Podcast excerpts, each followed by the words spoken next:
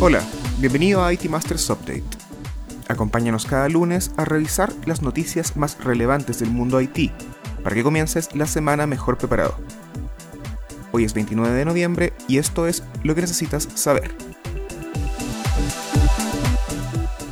La empresa de software de Israel, NSO Group, se ha vuelto famosa en todo el mundo por vender herramientas de vigilancia a gobiernos y regímenes bastante cuestionados, facilitando así el espionaje digital a sus ciudadanos y la violación de derechos humanos.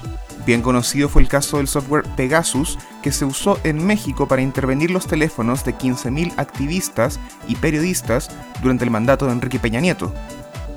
Hace algunas semanas, Estados Unidos sumó a NSO Group a su lista negra de empresas, prohibiendo efectivamente a cualquier compañía norteamericana concretar relaciones comerciales con la firma. Ahora también Apple demandó a NSO por utilizar software espía en sus teléfonos iPhone. Y tal parece que todo el escándalo y la mala fama no pasaron desapercibidos para Israel, que redujo el número de países a los que NSO Group puede vender tecnología de vigilancia, de 102 a solo 37, entre las naciones que ya no podrán optar por lo menos a este software de vigilancia en específico se incluyen a México, Arabia Saudita, Marruecos y a los Emiratos Árabes Unidos. Si bien la noticia es positiva, esta parece ser una decisión más política y comercial que ética. También hay que recordar que NSO no es la única empresa que vende software de espionaje. Verdaderas ferias internacionales de este tipo de tecnologías se realizan todos los años, por lo que no hay que bajar la guardia. En otras noticias, Google publicó su reporte de inteligencia de amenazas en la nube y llegó a algunas conclusiones bastante alarmantes. Los cibercriminales están tardando apenas 22 segundos en desplegar herramientas para minar bitcoins en la nube, específicamente en instancias corriendo en la Google Cloud Platform.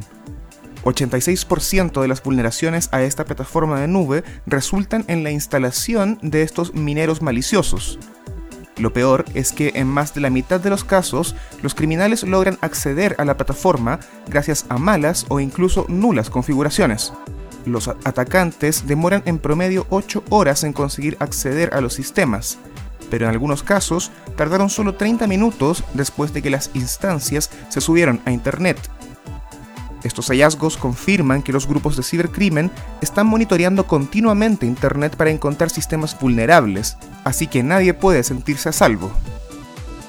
Finalmente, un terreno digital en el mundo virtual de Centraland se vendió hace unos días por 2.43 millones de dólares, duplicando así el anterior récord de venta de un bien raíz en el mundo electrónico.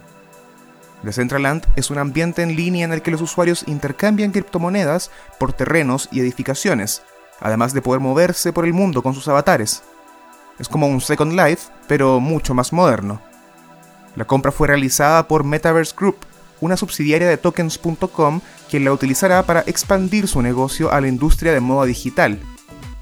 El volumen de la transacción parece confirmar que fue buena la idea de Mark Zuckerberg de apostar con fuerza al metaverso, cambiando el nombre de Facebook a Meta. Eso fue todo por esta semana. Suscríbete a este update en iTunes, Spotify o Stitcher.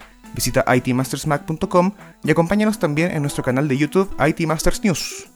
Hasta la próxima.